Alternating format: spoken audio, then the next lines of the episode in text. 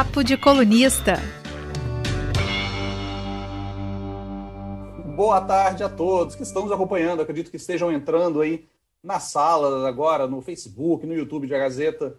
É, espero que hoje o papo corra sem problemas, mas seja bem-vindo, sejam bem-vindos a mais um Papo de Colunista.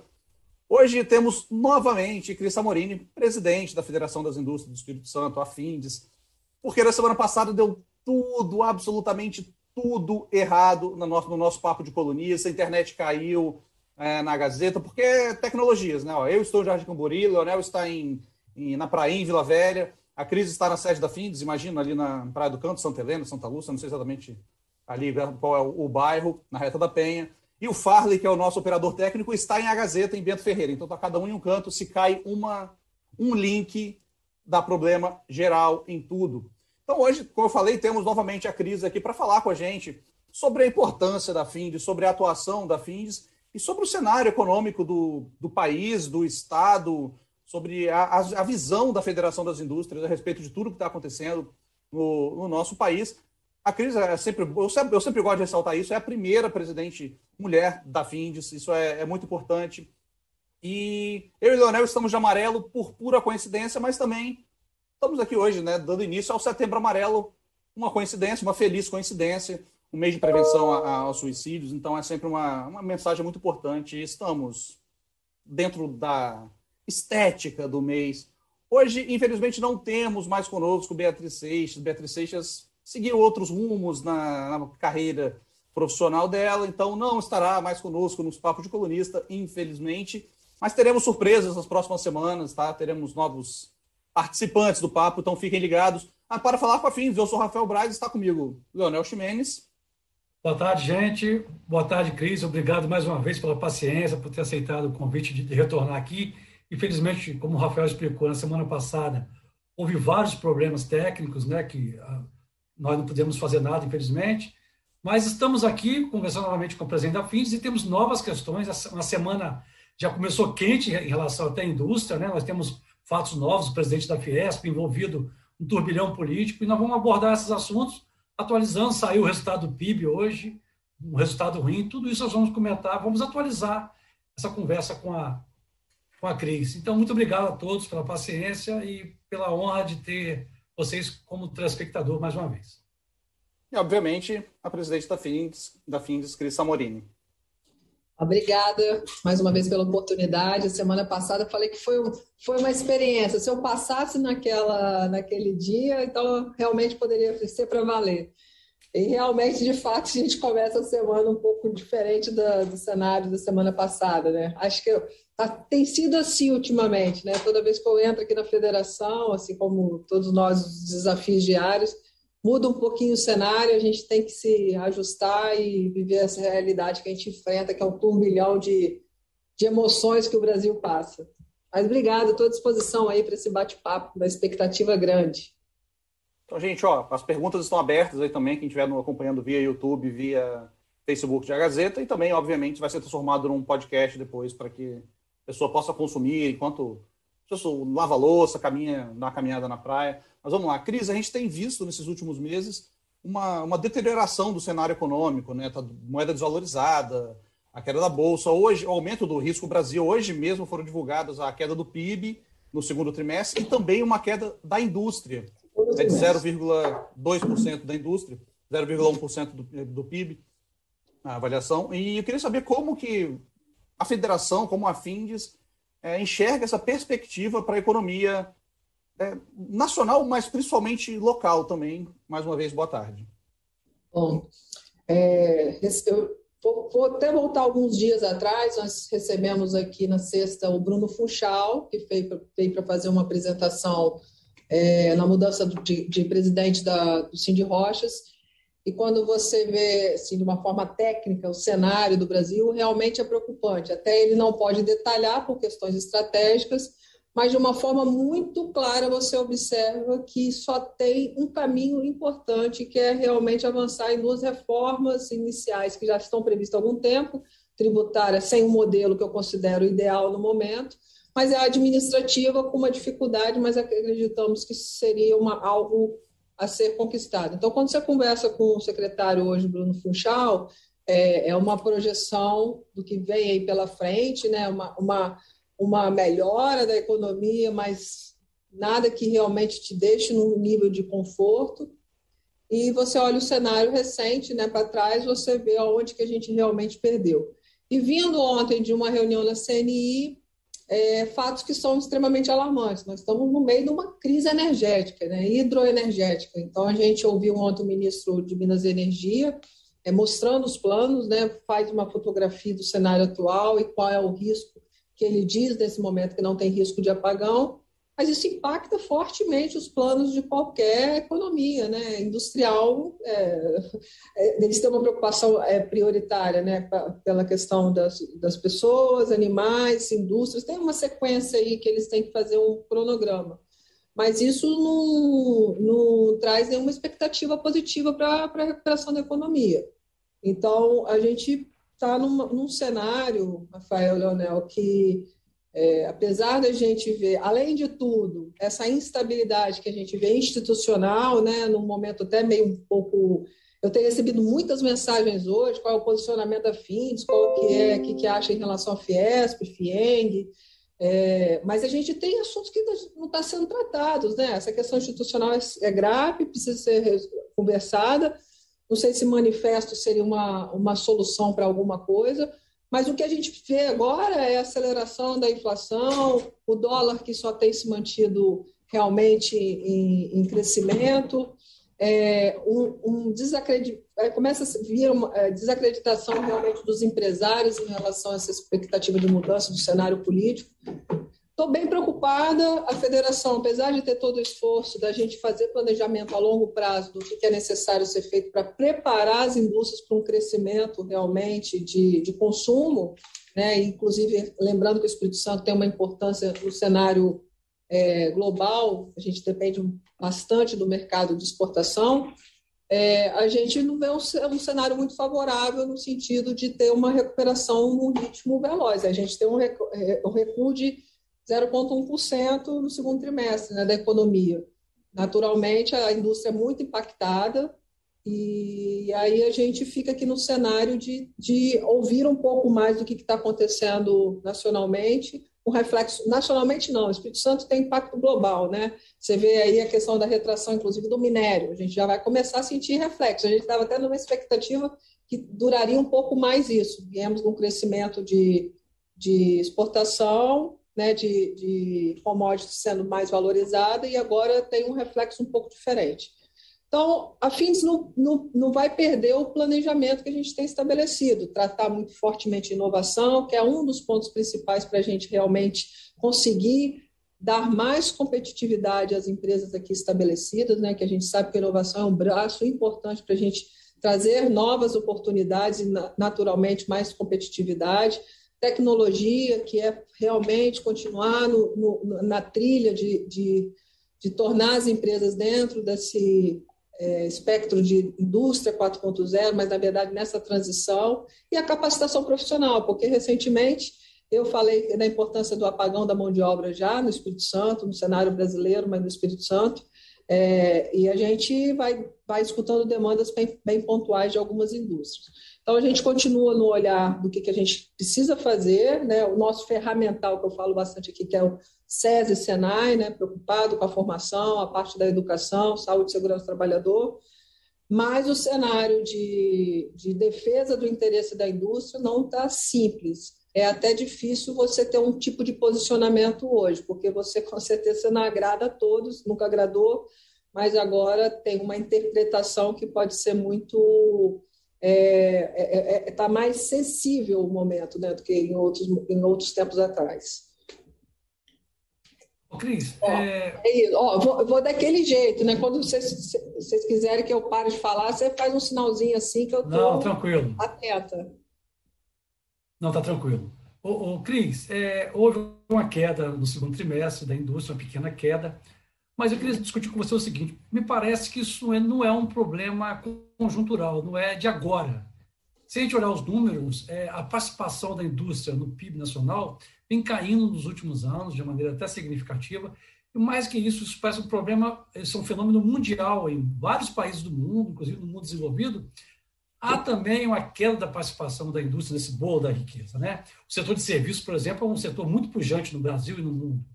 É, você acha que a indústria, como atividade econômica, ela está perdendo relevância no mundo moderno, nos estados modernos? Esse é um fenômeno irreversível você acha que isso pode ser revertido e a indústria voltar a crescer a patamares, por exemplo, de 20, 30 anos atrás? Olha, é, só para todos entenderem os números, né? No Brasil, em 2008, a indústria representava do PIB 39%, hoje representa 32% em 2018, cenário do PIB é 2018. No Espírito Santo já correspondeu a 27%, hoje é em torno de 21,8%. Então, corresponde aí, de fato, ao que o Leonel menciona. É, o pessoal fala muito esse negócio de desindustrialização. Eu acho que globalizou, né? abriu-se muito o mercado. Você vê o esforço grande dos Estados Unidos, que também fez esse movimento de, de desindustrialização, porque trouxe, de certa forma, oportunidade para outros países e agora corre atrás disso. O Brasil tem uma grande oportunidade. O que não está sendo tratado são as políticas industrial. Então, isso não é bem estabelecido no Brasil, não tem ninguém qualificando bem esse debate. Que aí a gente passa por uma série de coisas, Leonel. Custo Brasil. Aquele trabalho que a gente começou um ano em parceria com o Movimento Brasileiro Competitivo, junto com o Ministério da Economia, que levantou e elencou o porquê que a indústria do Brasil, vamos falar indústria, setor que é importante, que gera maior emprego, renda, e que realmente seria um motor maior do desenvolvimento, apesar que a gente vê uma agroindústria vindo forte para o Brasil. É, a gente perde muita competitividade todas essas, essas, questões que envolvem o custo Brasil, é, a burocracia, a tributação, a dificuldade de entender é, como se, se tributa no Brasil, o que a gente tem de custos realmente iniciais de uma operação, isso torna o Brasil já inicialmente com, com um desafio muito grande. Eu estava conversando uma vez com a Gerdau, que eles já iniciam uma operação com 15% de custo acima de uma competição global, por conta do custo do Brasil. São coisas, é, muitas das vezes, questões que são federal e estadual mesmo. Né? Nós temos muita essa, essa alternância de legislação municipal, estadual, e assim vão, vão é, os penduricalhos, vamos dizer assim, vão agregando a questão do custo Brasil. Então, o que eu acho que a única oportunidade para o Brasil, a, única oportunidade para o Brasil voltar a ser, é, crescer na indústria, que é onde que a gente vai, de fato, é, elevar o nível de, de oportunidades, é, primeiro, estabelecer uma política industrial, acho que esse é um papel que a, que a gente tem que trabalhar melhor no cenário nacional em defesa pelas federações, a questão do custo Brasil, né, reduzir essas. É um esforço grande, você tem que ir e, é, fazer interpretação junto aos parlamentares, a importância de tirar aquilo que está realmente no cangote do empresário, tão famoso falado, falado ultimamente, né, o cangote do empresário, mas a gente tem muita dificuldade das pessoas conseguirem dar velocidade a isso. Enquanto isso, o Brasil vai perdendo competitividade. E o que a gente tem de maior desafio, que agora é, tornamos como grande importância, né? a necessidade de inovação para tornar as empresas industriais cada vez mais competitivas, para ter uma busca, inclusive, de soluções tecnológicas. É, nós temos empresas muito assim avançadas no Brasil, mas a gente precisa, nós temos 99%, 96% das nossas indústrias são micro pequenas empresas. Quer dizer, olha a dificuldade que a gente tem colocá-los eles num cenário de crescimento.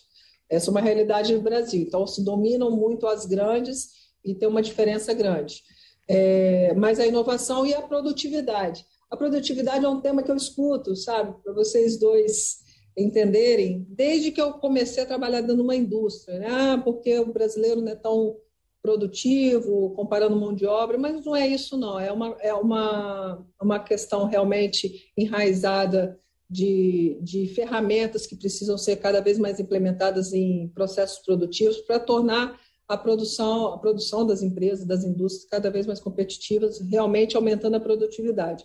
Então, essa está muito bem estabelecida. A gente só tem esse caminho, tem que seguir esse, esse dever de casa aí, que é inovação, aumento de produtividade, é, trabalhar fortemente cada vez mais para reduzir o custo do Brasil e, e é isso, enfrentar esse desafio desse, dessa, desse mundo cada vez mais globalizado. E, Cris, até pulando aqui no roteiro, como você falou do, do custo do Brasil, é, é, um problema que é, é, antigo no país, né? tem estudo do governo federal e do Movimento Brasil Competitivo e quantificou o custo do Brasil em 1,5 trilhão de reais, ou 22% do PIB. É, e, e desde que você assumiu, você tem trabalhado muito na importância de reduzir esse custo. Como alcançar essa redução se é sempre uma discussão que traz muita, tem muita resistência de vários lados? Assim, como é um, é, um, é um trabalho diplomático de ficar tentando uma coisinha aqui, outra ali, e um acerto de cada lado, cedendo um pouquinho aqui e sendo mais firme em algum ponto ali. Como é trabalhar essa redução desse custo no Brasil? Vou pegar o exemplo de duas reformas que impactam no custo do Brasil atualmente. Uma empresa especial tributário. Nós não tão, estamos vendo via é, setor industrial que a reforma ela vai melhorar. A gente só acha que vai piorar o setor industrial, porque a gente já tem cargas muito significativas. Então, você imagina, no, no, Brasil extremamente é, desafiador no cenário do diálogo já, e você ter defesas de que, por exemplo, falam muito que o agronegócio sempre teve um, uma questão é, reduzida tributária e a indústria sempre, de certa forma, um disparate muito maior. Você conseguir equilibrar essa conversa já, já, já demora bastante. Então, nós temos aí grupos fortes que defendem fortemente a questão da reforma tributária no modelo que está e outras não. A indústria atualmente não defende, acha que está meio que cheio de remendo. Né? Escutamos até recentemente Paulo Guedes criticando o presidente da CNI como se a gente não tivesse interesse. A gente tem muito interesse, mas não está sendo feito da forma que foi proposta lá de realmente fazer uma redução mais linear. É, então, esse assunto, por exemplo, cada estado tem que tratar com seus parlamentares, que, na verdade, tem no meio disso tudo um entendimento político, né, partidário. Essa dificuldade, quando você não consegue separar o assunto, de, de ser, muitas das vezes, questões que são técnicas, que precisam tá, tá bem demonstrado, você consegue debater, e, na verdade, você precisa ali do diálogo, que depende do entendimento da, da, de pessoas que não vivem, de certa forma, a realidade no caso, falando do setor industrial, né? Vou focar aqui no setor industrial porque eu não posso responder pelos demais. Então, é uma persistência muito cansativa você ter que. Cansativa no seguinte sentido: você tem que explicar, você tem que demonstrar por número. Cada vez mais é importante a gente ter realmente estudos mais qualificados. A gente fez uma escolha aqui na federação é, de estruturar cada vez mais um eixo de defesa de interesse para a gente ter elementos que realmente nos comprovem e que a gente possa entrar numa discussão de forma mais qualificada. Então, dando um exemplo assim, é, você tem, já, é, já sabemos quais são os impactos em relação ao custo do Brasil. Aí eu digo isso a reforma tributária, né? reforma administrativa, administrativa seria super importante. Dispor de infraestrutura.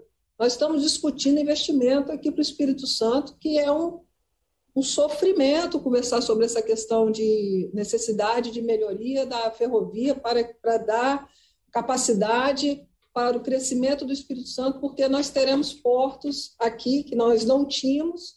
Né? Hoje a gente tem uma defasagem na malha, mas não tínhamos portos.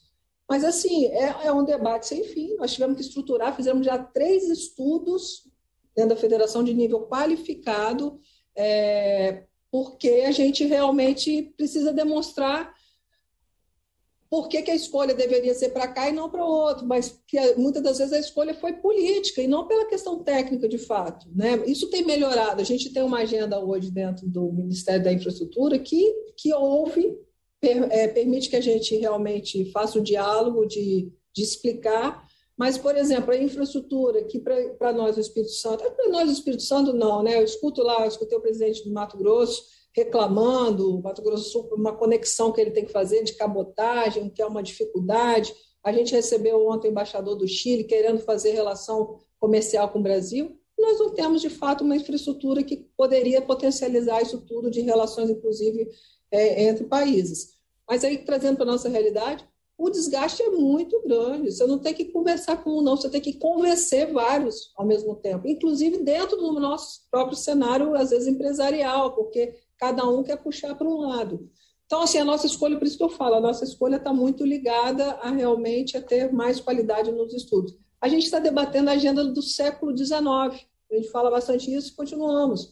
É, dificuldade de saneamento, é, nós estamos com dificuldade de licenciamento ambiental, tudo muito travado, tudo muito lento. É, tem melhorias? Tem, mas são coisas que desgastam. Então, com isso tudo, o Brasil vai perdendo competitividade, porque enquanto nós estamos à frente de instituições, poderíamos já estar projetando políticas, inclusive industrial, não, a gente tem que ficar no convencimento de agendas que já estão tecnicamente estabelecidas e resolvidas.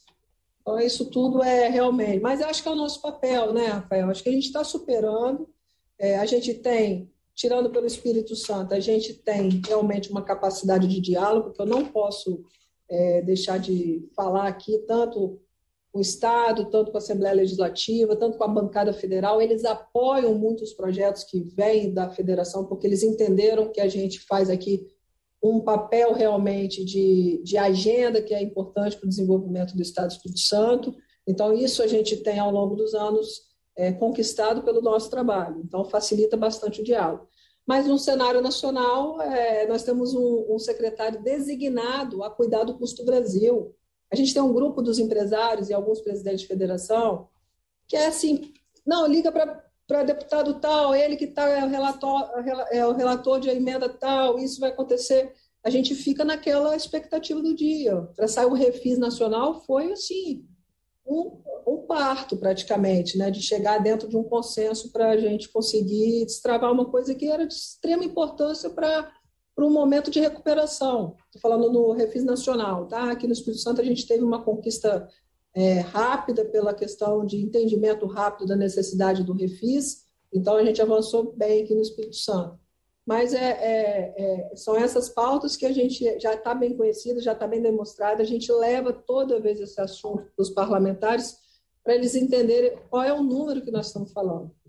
É, todos querem que o Brasil seja mais industrializado. Ah, porque o Brasil realmente não vai ter, não vai crescer realmente o nível de industrialização? Se a gente não superar algumas etapas como essas que eu elenquei, a gente realmente não vai ter novas oportunidades. Que eu vou até, voltando ao roteiro agora, uma pergunta que era de Beatriz Seixas, inclusive, é que o Espírito Santo é muitas vezes é citado como exemplo quando comparado a outros estados, né? Mas ainda assim, entre 2011 e 20, é, a taxa acumulada de crescimento foi de 0,1%. É como se a gente tivesse ficado parado por uma década, praticamente o que falta ao Espírito Santo para ver a sua economia expandir de uma forma mais robusta e, obviamente, assim, é, gerar emprego, gerar renda para a população. Volto a dizer que a gente precisa. A política industrial ela é nacional, mas também local, né?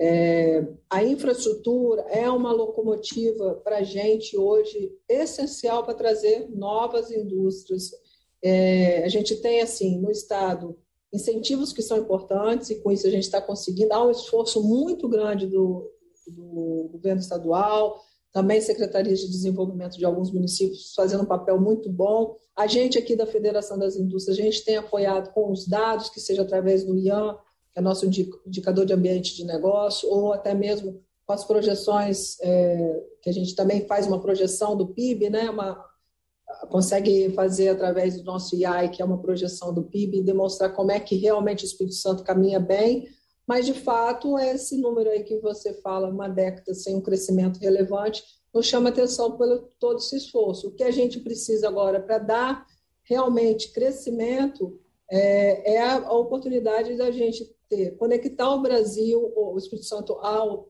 é, ao centro, centro-leste, principalmente pela melhoria da malha ferroviária, realmente aconteceu a modal lá que a gente está prevendo, a F-118, que liga Cariacica Anchieta, com outras oportunidades de levar a malha ferroviária até o Rio de Janeiro e ali potencializar a, o Porto Central, que a gente já escuta há algum tempo. O Porto Imetame, que já iniciou a, a, a construção, vamos chamar assim, com essa expectativa de conectar melhor o Espírito Santo ao crescimento, ao agronegócio do Brasil, né? principalmente a gente daqui conseguir aumentar o volume de grãos que passa que passam hoje sem ser pelo, pelo, pelo, pelo Espírito Santo é limitado. Né? A gente perde isso muito para Santos e perde também para a região norte. A gente tem que conectar o Espírito Santo melhor nisso, por isso da nossa defesa na melhoria da malha ferroviária, porque senão o Espírito Santo vai ficar isolado. Essa é uma janela de oportunidade que vem agora nessa renovação da FCA,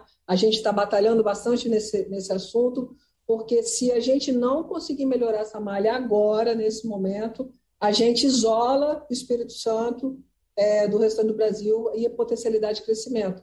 E, por exemplo, você vê aí, a gente recebeu recentemente é, a, a Cacique, que já está em operação, a Olan, que vai estar em operação em alguns meses, que são empresas para exportação de café solúvel.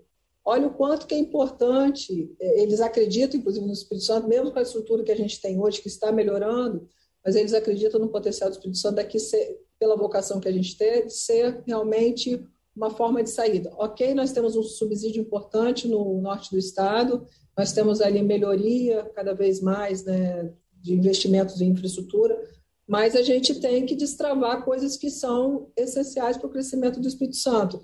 É, e aí eu volto a algumas agendas que a gente debate bastante aqui. A inovação, é, amanhã a gente vai lançar o ciclo de empreendedorismo industrial pela FINDES, nós temos nove empresas, amanhã a gente vai é, falar quais são essas nove, que acreditam na importância de solucionar os desafios através da inovação para aumentar a competitividade. Então, o Espírito Santo começa a ser olhado também como um, um, um Estado que cria oportunidades através de solução de inovação, né? que tem, estamos caminhando para a melhoria mesmo do ambiente de negócio.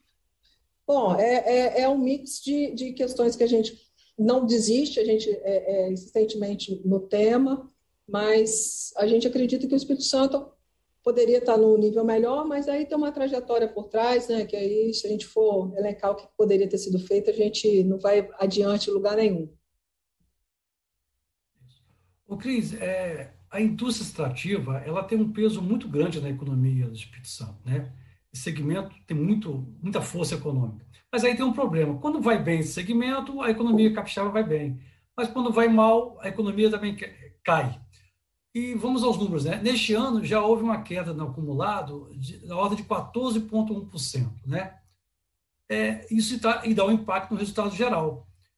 É, que, que, forma o Estado pode melhorar seu desempenho, é, de uma forma geral, na indústria? Né? É, essa dependência extrativa, como a gente pode diminuir essa dependência dessa indústria extrativa, né, que é tão forte no Espírito Santo? Em quais setores ainda há muitas oportunidades na indústria que o Estado poderia investir para diminuir essa dependência da indústria extrativa e crescer em outros segmentos da indústria? Vocês têm mapeado isso já, essas oportunidades? É, temos, a gente tem as rotas, né? Vamos resgatar. A gente fez um trabalho, né, Rafael, chamado é, Indústria 2035, que faz exatamente o levantamento quais são os setores portadores do futuro do Espírito Santo. Dentre eles tem biotecnologia, nanotecnologia, construção civil, setor de vestuário e confecção, é, agroalimentar, incluindo café, é, petróleo, gás e energia, e, bom, vou, já falei construção civil, depois eu vou lembrar os, os 11, é, que ali demonstra aonde que, quais são as oportunidades do Estado. Então, a gente fez um trabalho de levantar os setores portadores do futuro, para a gente sair dessa, dessa questão da, da necessidade do minério o petróleo, né, que isso tem uma questão é, que limita, inclusive, o Espírito Santo no crescimento. Quando vai bem, vai bem, quando não vai, impacta diretamente. Sim. Até falei agora recente que a gente viu uma recuperação do minério e, de repente, isso mudou a curva, e eu estava até com uma expectativa que isso fosse durar mais, mas não deixo de falar que, pelo menos, a gente tem indústrias que estão bem consolidadas ainda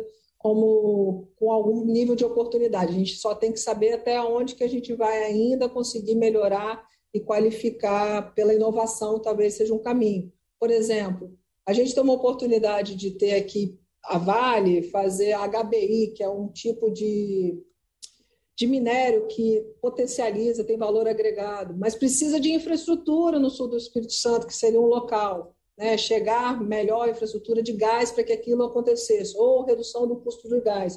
Então, o Espírito Santo está perdendo uma oportunidade de um outro segmento do, do minério, que para a gente teria ainda um, um, um, outro cenário do que a gente vivencia hoje. Mas a gente está vivendo uma, uma possibilidade de diversificação realmente da matriz econômica do Estado do Espírito Santo. Agroindústrias vindo para cá, para o Espírito Santo, é, nós temos setor metal mecânico, linha de montagem, nós temos aí, vamos pegar rapidamente, é, Suzano diversificando uma planta industrial, saindo de celulose e tendo uma de valor agregado, né, que é o tissue, conhecido papel tipo de linha higiênica, para quem não entende o que, que é isso. Ou seja, a gente tem uma, uma Porto Alegre que agrega lá o sul do estado com, estado com outras que já são ligadas a laticínios. É, nós temos linha de montagem grande, né, principalmente a VEG, a Marco Polo, nós temos a Britânia vindo para cá para o estado, nós temos aí com a possibilidade grande da Cacau Show, quer dizer, uma agroindústria né, que tem, com certeza está perto ali da, da, da questão do cacau, que para a região norte é muito importante. Está acontecendo uma, uma, uma mudança, sim, nessa matriz econômica, mas é porque a gente tem uma dependência muito grande de minério, petróleo, gás, e que a gente ficou ao longo desses últimos anos nessa dependência sem olhar as outras oportunidades. Mas o Espírito Santo está fazendo um esforço muito grande de ter essa, é, é, esses investimentos vindo realmente para cá, né? tem, um, tem um exercício forte ali, exercício, não, desculpa, o esforço forte do governo do Estado em, em manter as contas equilibradas, um, um Estado que perma, permite o diálogo. A gente, quando recebe aqui investidor, a gente percebe isso nitidamente, a facilidade dessa troca e intercâmbio de oportunidades. É, e o que a gente precisa agora é insistentemente voltar na questão de investimento de infraestrutura, que é o único caminho para a gente potencializar de fato é, as oportunidades para o Estado. Mas, assim, tem muita oportunidade acontecendo, a gente ainda está atrasado em algumas coisas. Eu escutei ontem sobre o hidrogênio verde, né, que é o futuro da, da matriz energética de fontes renováveis. Né? O Ceará está despontando. Eles, eles vão dobrar o PIB em cinco anos. Quer dizer, eles vão exportar uma solução energética através de uma matriz que a gente é muito forte. Inclusive, o Espírito Santo tem capacidade pela parte eólica aqui, né? que é uma combinação de eólica e solar. É, no nosso caso aqui, a gente tem o potencial de um hidrogênio azul que ainda utiliza carbono. Mas o hidrogênio verde vem forte, que não utiliza, não fica, não fica carbono, quer dizer, carbono zero, que a gente escuta bastante. Você imagina um Estado que vai dobrar, pretende dobrar em cinco anos o PIB, está fazendo muito esforço, um esforço muito grande ligado principalmente a essas soluções aí tecnológicas que a gente vai ter na, nos próximos anos, de desafios ligados principalmente às crises hidroenergéticas, é, às, às infraestruturas, então, é, é, é, a gente tem que olhar para isso que está acontecendo no Brasil, muito próximo da gente, né? não também ficar só acreditando que vão vir todas as empresas aqui para o Espírito Santo. Nós temos um limite de, de diversidade de matriz econômica. É, você fala muito de inovação, repetiu até agora de inovação, é, mas como tirar essas, essa inovação das grandes empresas e levá-las também para as pequenas e médio empresas, né, que que também são uma força muito grande no, aqui no Estado e em todo o Brasil, obviamente. Tá certo, Rafael. Isso é, é, inovação é uma coisa distante muito dos empresários aí de pequenas e médias, micro, pequenas e médias empresas, né? Eu vivo isso como realidade quanto empresária, né? De colocar um modelo de inovação dentro de uma linha de produção que de uma indústria tradicional, vamos chamar assim, né? É, o que a gente está fazendo aqui pela FINDS a gente vai lançar em breve, inclusive, uma oportunidade deles começarem a, a ter esse contato com o que, que seria inovação de fato, que pode ser muitas das vezes a melhoria de uma solução de processos deles já em linha de produção. Né? A inovação ela não está só elencada a uma solução de tecno, vindo com uma tecnologia junto, é, mas são vários estágios que a gente tem, tem se preocupado. A melhoria da, da, ligando a transformação digital como sendo uma oportunidade, é um tema que a gente vai começar a disponibilizar cada vez mais para as micro e pequenas empresas. Tem um projeto que vai ser lançado em breve, que eu não estou com ele aqui tão bem desenhado para apresentar para vocês, mas a gente pode vir a falar mais adiante em um, em outro programa, que é justamente tornar a inovação é, de forma acessível a todos, né? Eu sei que é difícil entender, o empresário está tá batalhando no dia a dia para conseguir matéria-prima, que nós temos escassez de matéria-prima, os aumentos que estão vindo aí fortemente, o desafio do, do, da oscilação aí dos valores de, de matéria-prima também, que tem impactado muito aos pequenos empresários, mas a gente vai vir com um programa de dar acesso realmente a esses pequenos empresários, porque a inovação ela traz soluções que melhor, melhora a competitividade. É, é esse o cenário que a gente precisa estabelecer para os empresários, que a, através de várias soluções de inovação a gente melhora a competitividade das empresas.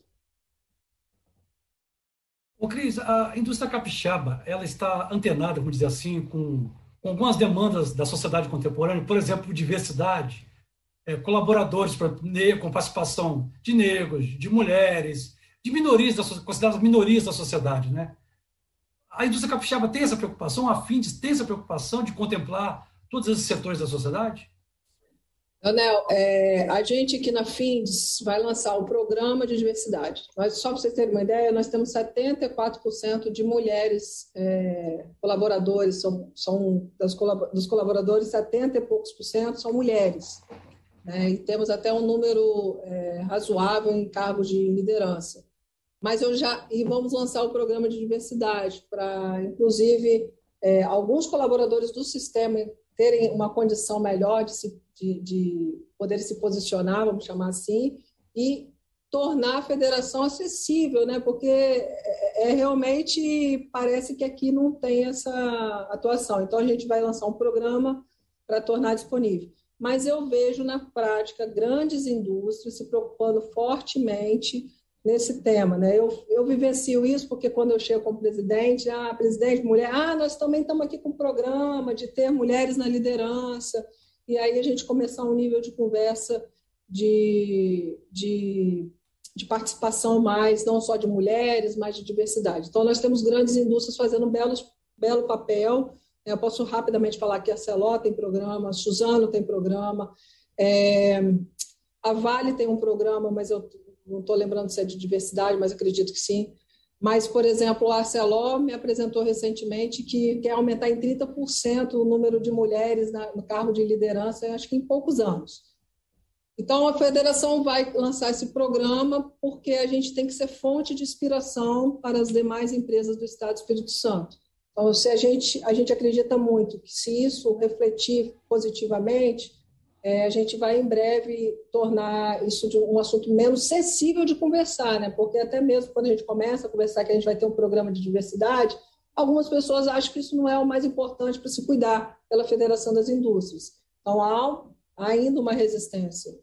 É, e a gente vai demonstrar claramente com o tempo que é importante, é importante a gente estruturar programas para dar mais oportunidades, naturalmente com mais resultados quando a gente tem algo assim internalizado. Então, a federação vem com esse programa em breve. O Cris, vamos voltar agora para a nossa conjuntura aqui do Brasil. É, nos últimos dias, uma grande polêmica se instalou né, em relação ao presidente da Fiesp, que é a federação da indústria mais importante do país, mais poderosa, o Paulo Scaff.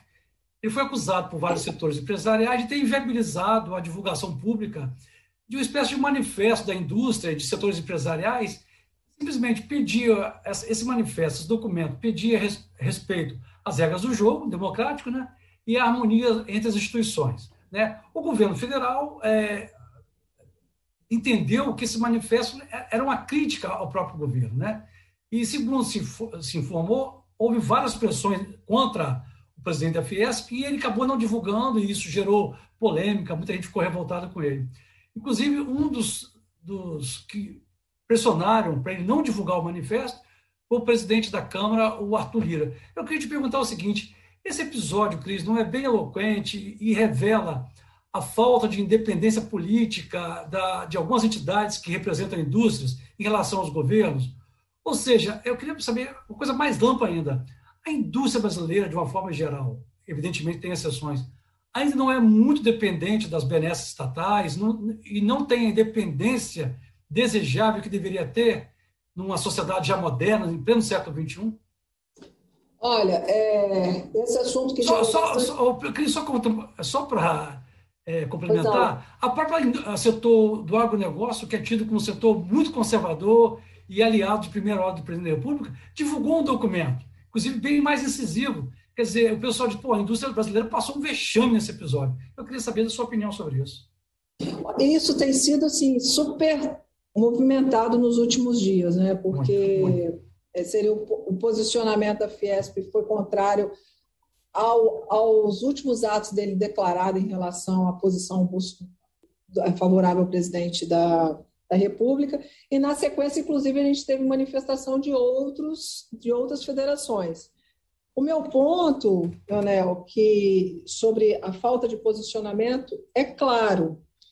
Quando começou, começaram a, a me encaminhar os ofícios de outras federações, e aí, foi aquilo que eu falei já para vocês? Como é que vai ser o posicionamento da FINS? Meu primeiro ato foi é, recorrer à Confederação Nacional da Indústria, porque nós tivemos ontem reunidos, né, todos os presidentes de federação, que o que mais natural seria e se nós pudéssemos conversar claramente sobre o tema, né, até mesmo presidentes que iriam se manifestar na sequência, posicionar e cobrar um, um posicionamento mais claro. Só que é uma interpretação que muitas das vezes é, até não consegue alcançar nenhum lado nem o outro, e vem muitas das vezes a mídia que muda um pouco o entendimento. O meu ponto em relação a ter posicionamento, eu não tenho dificuldade de ter posicionamento, eu tenho facilidade, principalmente, de falar sobre liberdade da democracia, é, falar em relação ao, ao, equilíbrio das instituições, eu acho que isso é super relevante.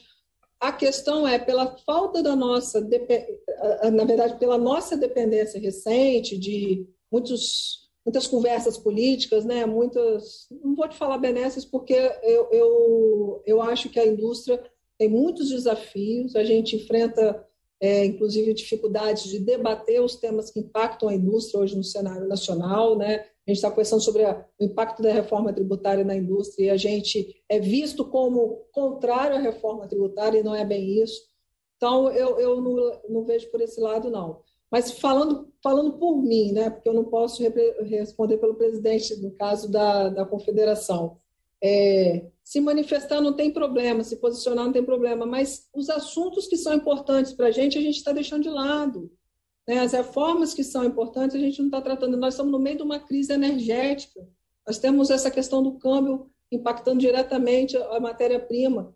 Isso não está sendo discutido. Então, assim, só ter posicionamento para criar um, um, um confronto partidário não vai gerar resultado nenhum para a indústria. Mas você, Cris, só uma licença, você não acha que essa crise política, muitas vezes criada pelo próprio presidente da República, com declarações e né, certas declarações muitas, muitas vezes polêmicas, isso acaba gerando uma instabilidade na sociedade, inclusive no mercado, e que acaba é, sendo favorável, uma terra fértil para o, o aumento da crise econômica, quer dizer, vários setores da sociedade, da, da, da economia, ficam recalcitrantes, ficam com medo, é, procuram investimento em dólar, isso aumenta o preço do combustível, isso aumenta o custo do Brasil. Você não acha que essa questão política também tem um fator preponderante na, na, na, nessa, instabilidade do ambiente econômico? A questão política tem gerado, sim, perdas de investimento para o Brasil, sem dúvida nenhuma.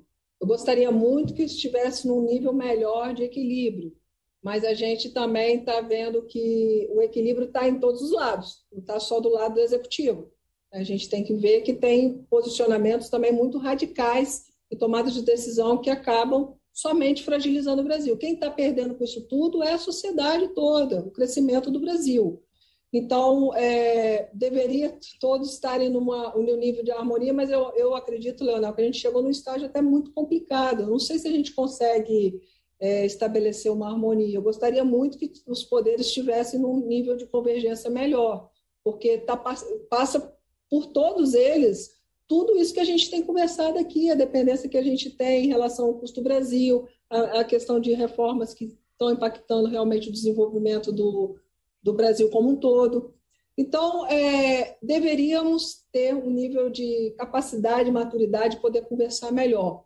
É, eu imagino o desafio de estar à frente do executivo, né? E imagino também o desafio de estar tendo que enfrentar essa melhora de diálogo entre os poderes.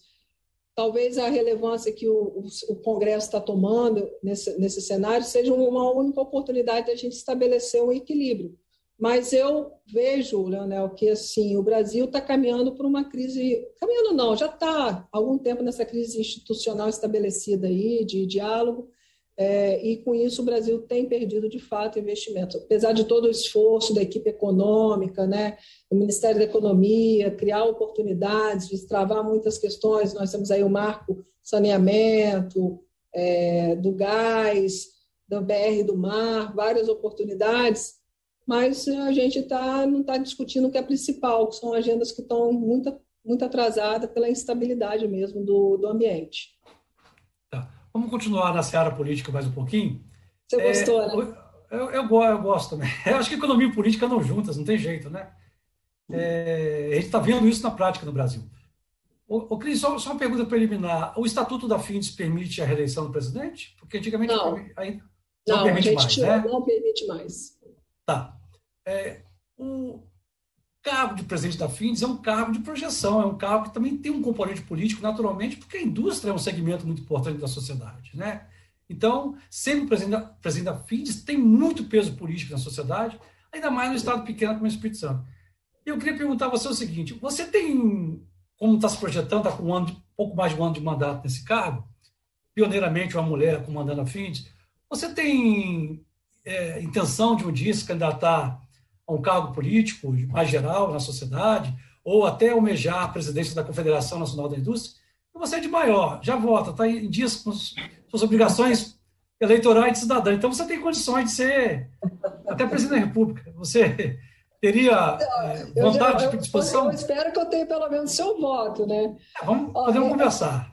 O papel aqui da federação realmente é, surpreende o nível de interlocução que a gente tem no cenário estadual pelo pelo tamanho do Estado, né, pelas ações que a gente faz de peso. Né? Nós temos aí um impacto social muito grande, lembrando que o SESI e o SENAI faz um trabalho social muito importante e aqui dentro do Espírito Santo com muita relevância. A gente tem hoje a maior rede básica de rede de ensino particular básica, que é o SESI, são 10 mil alunos, então a gente tem um papel social e, naturalmente, muita interlocução, porque a gente projeta pautas importantes.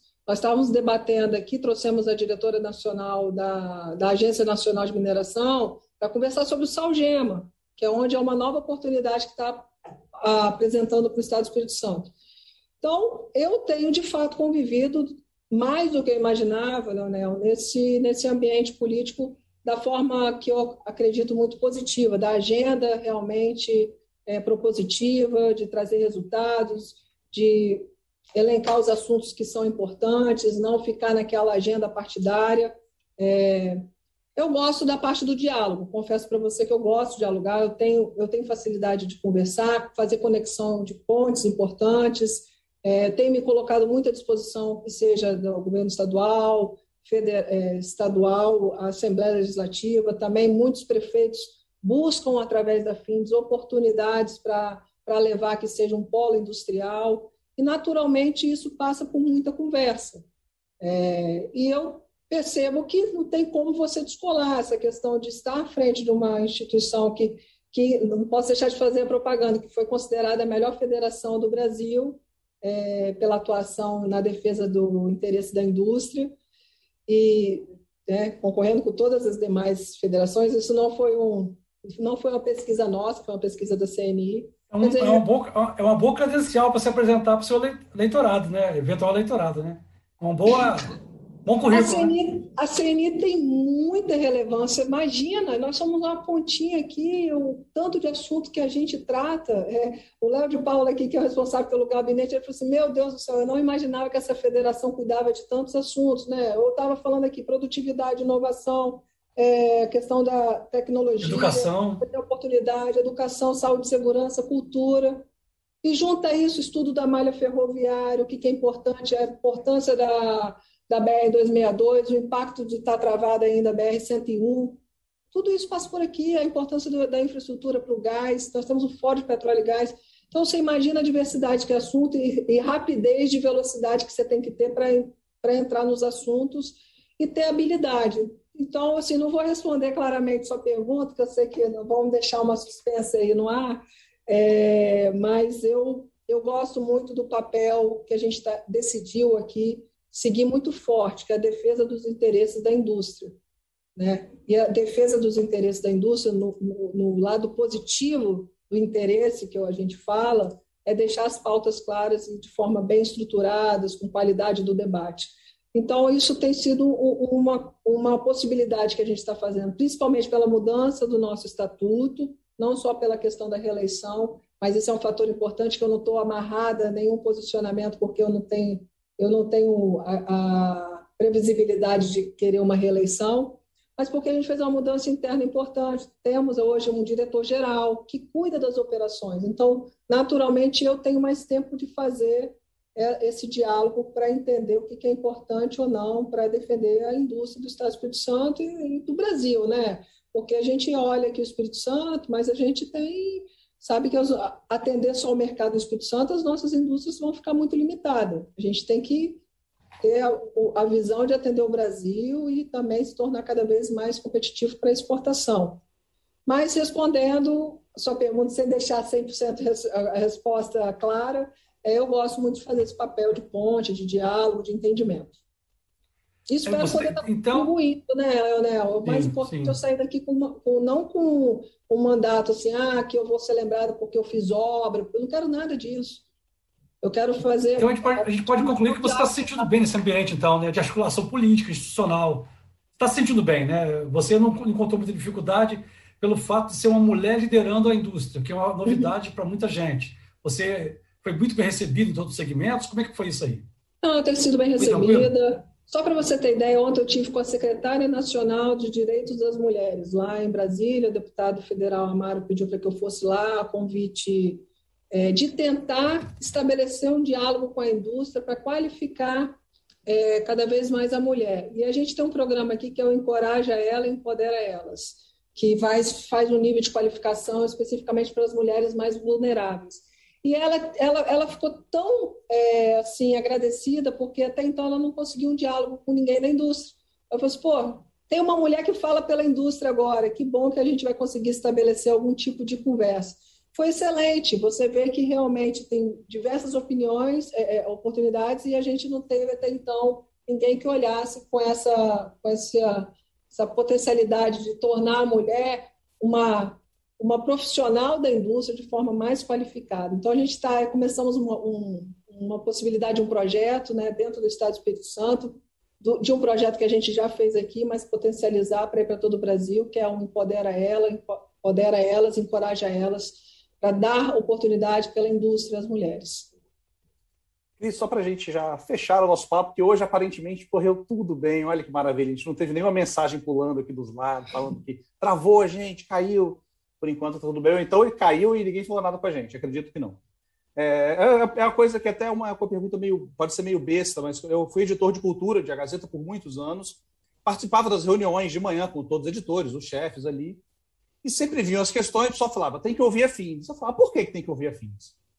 Por que, que a gente dá. É, é uma curiosidade de quem não vive no meio, né? Obviamente, depois me explicaram, entendi a, a relevância e a importância da FINDES no, no cenário estadual, como, como uma entidade, tudo, mas eu acho, acho interessante explicar para quem está acompanhando a gente, para quem para quem tá, para quem não tem essa, esse conhecimento, como eu não tinha, qual é a importância da FINDES e por que, que ela tem que estar no, no, no diálogo com, com autoridades, com governos, em nível nacional, local. Qual é essa relevância? Bom, é, só para então, todos entenderem, né, nós fazemos parte do famoso Sistema S. Né? No caso, o Sistema FINDES cuida é, de algumas entidades que são conhecidas pela população, né, pela nossa sociedade. Vou começar pelas duas, que é de melhor entendimento, que é o SESI, que faz formação é, é, faz, trata da educação básica aqui no estado, né? A gente tem, faz, faz a nível de formação básica. Nós somos a maior rede privada do Espírito Santo de ensino básico. Temos mais de temos 10 mil alunos. Cuidamos também da saúde e da segurança do trabalhador da indústria e também temos pelo SESI é, um braço de cultura, é, famosa, aí vou falar rapidamente, a famosa camerata que todos conhecem, é, ações que a gente faz de, de, de, educação através da música nas nossas escolas. E aí o Senai, que é onde que a gente faz educação profissional, é, também tratamos as questões tecnológicas para a indústria. Então, formação profissional do trabalhador da indústria, que tem de qualificação mais simples a qualificação um pouco mais complexa, e também a transformação das indústrias para estarem mais preparadas de nível tecnológico. Então, o SESI Senai ele tem essa responsabilidade. Então, nós fazemos maior formação de educação profissional, também é responsabilidade do Senai. Aí nós temos as outras entidades, que o IDES, que é o nosso Instituto de Dados Econômicos, né, que gera para a gente subsídios, principalmente para o SESI e para o SENAI, fazer as escolhas. Né? Por exemplo, nós precisamos levar a qualificação de mão de obra para Linhares, porque lá está desenvolvendo cada vez mais o setor de metal mecânica. Então, a gente tem que se preocupar de forma antecipadamente, né? a gente sempre alinha com os agentes locais, que seja através de prefeitura, junto com o SEBRAE, algumas oportunidades para levar mais capacitação para aquela região. Então, a gente já prepara a região para não ter o um impacto de, de falta de mão de obra. É, então, o IDES tem essa relevância, além de apontar para a gente os dados que, que nos tornam mais fácil tomar as decisões de, de, de posicionamento. Nós temos o CINTES, que é o Centro da Indústria do Espírito Santo, que conecta a indústria a todos os outros setores produtivos, né? então é uma diretoria mais homogênea, que a gente trata os assuntos que muitas das vezes indústria, comércio, serviço acaba tendo uma, uma complementariedade e o Sintes faz esse papel.